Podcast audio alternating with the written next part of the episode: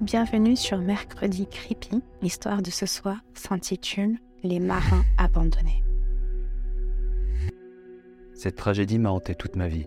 Elle s'est produite au milieu de l'océan Indien, sur une île appartenant à la France. Afin de ne pas réitérer les événements qui s'y sont produits, je tairai le lieu exact. C'était une île inhospitalière, désertique, exempte de toute faune. Nous étions sept employés d'une entreprise de pêche et nous avions été abandonnés sur cet îlot. Pour préserver ma santé mentale, certains détails ont disparu, mais les noms me reviennent encore. Paul Villiers, Laurent Leherdan, Emmanuel Pollock, Francis Montary, René et Léa Brunu, et moi-même, Jérôme Le Tuldo. Léa était enceinte de quelques mois et nous étions tous arrivés ici, au nom de la société qui nous employait. En octobre 1929, la saison de la pêche au crabe commençait, et afin d'augmenter les rendements, un centre avait été construit directement sur ce rocher. Malheureusement, le 10 janvier 1930, un incendie sur l'île a détruit toutes les infrastructures, ainsi que tous les ravitaillements destinés pour la centaine d'employés qui logeaient à l'année sur l'île. La colonie était en péril, et la décision fut prise de rapatrier tout le personnel et ne laisser que sept gardiens. Nous fûmes ces sept gardiens. La décision venait d'en haut, et nous avions quelques inquiétudes sur le futur des opérations. En effet, on nous avait promis de revenir nous chercher, que des vivres seraient envoyés dans six mois. Laurent avait demandé au capitaine. Vous ne nous laissez pas tomber, hein Ce dernier lui avait sévèrement répondu. Tais-toi donc. En mai, nous serons là pour débarquer ce qu'il vous faut de nourriture. D'ici là, vous avez toutes ces conserves. C'est ainsi que la vie a continué sur l'île, et que chacun espérait revoir le bateau revenir au plus vite. Certes, nous étions des hommes et femmes rompus à la vie de marins, mais l'autarcie précaire dans laquelle nous étions avait un impact réel sur notre morale. Pas de médecin, pas d'accès à l'eau potable, et pour seule nourriture, des conserves de viande. La gelée des rations de bœuf nous apportait le minimum d'hydratation à notre survie, mais ce n'était pas suffisant.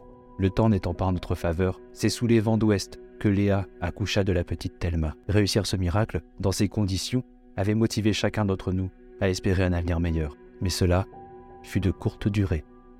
La petite mourut quelques semaines plus tard.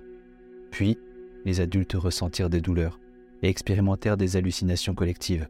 L'une des peurs des marins est d'être sujet au scorbut. Et c'est tout naturellement que nous avons déduit que notre régime alimentaire, entièrement composé de viande, avait fini par détériorer notre santé. Emmanuel Pollock fut le premier à mourir. Enfin, c'est ce que nous pensions, car il a disparu au milieu de la nuit.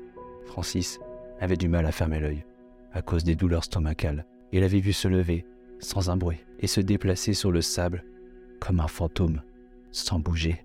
Il l'avait vu avancer dans l'eau, jusqu'à n'avoir plus pied, puis disparaître.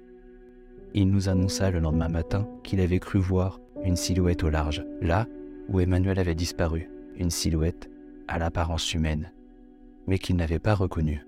À l'approche du mois de juin, chacun survivait le mieux qu'il pouvait, perdant l'usage de nos corps au fil des jours. La viande n'était que bouillie dans les conserves. Cela facilitait notre digestion car nous avions perdu toutes nos dents.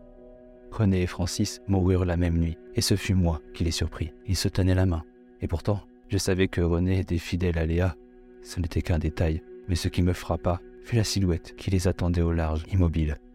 Sombre, ils disparurent en silence, comme si jamais ils n'avaient posé le pied sur cette île. Léa fut détruite après la mort des deux êtres qui comptaient le plus pour elle, et surtout qui lui donnaient une raison de rester en vie.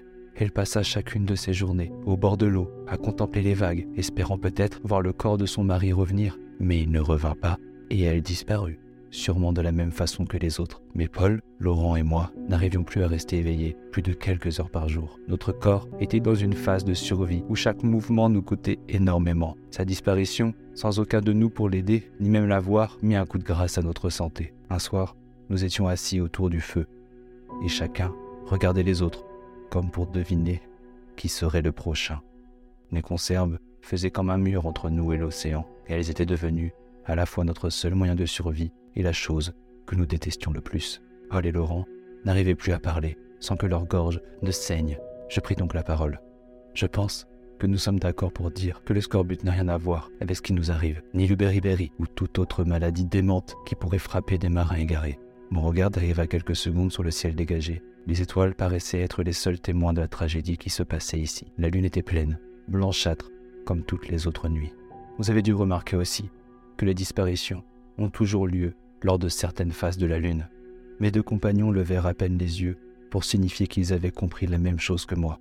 C'est pourquoi nous devons nous attacher, pieds et mains, ensemble. Afin de survivre, je ne vois pas d'autre solution.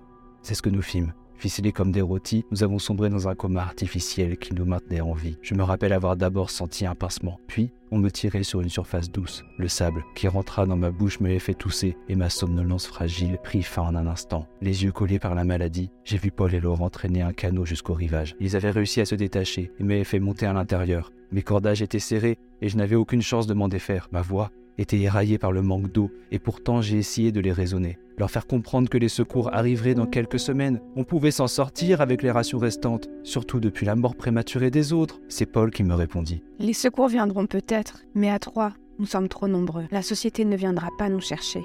Sinon, ils savent que nous les poursuivrons en justice.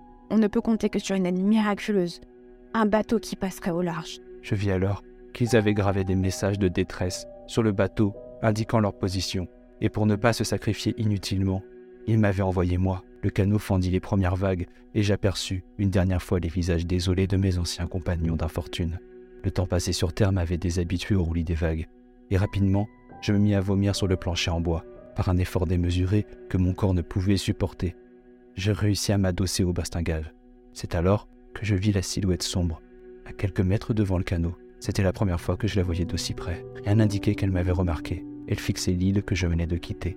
Je me tournis, et la lune éclaira Paul et Laurent, qui s'avançaient à hauteur de taille dans l'eau. Leur démarche était monotone mais résolue, et rapidement, les vagues eurent raison de leur taille et je fus le dernier survivant de l'île. La silhouette n'était plus là quand je me retournai une nouvelle fois. Chaque désastre, catastrophe, appelle avec un peu de chance à un miracle. Et ce miracle fut un baleinier qui me secourut au bout de deux semaines de dérive. Comme l'avait deviné Paul, le retour sur le continent fut décevant et déprimant. La société qui nous engageait balaya toute accusation, et aucune indemnité ne fut versée aux familles des victimes. La presse ébruita faiblement l'affaire, mais au bout de quelques années, il ne resta plus que moi pour défendre mes amis. Je ne leur tenais en rien rigueur de ce qu'ils m'avaient fait. On pourrait penser, en lisant cela, que la survie et la folie justifiaient de tels comportements. Mais nous savons, vous et moi, qu'elle n'était en rien responsable. J'écris cette lettre devant mon pupitre. Mes vieux jours sont loin derrière moi, mais pas la silhouette. Je sens qu'elle m'attend. Je suis le dernier. Elle veut finir ce qu'elle a commencé.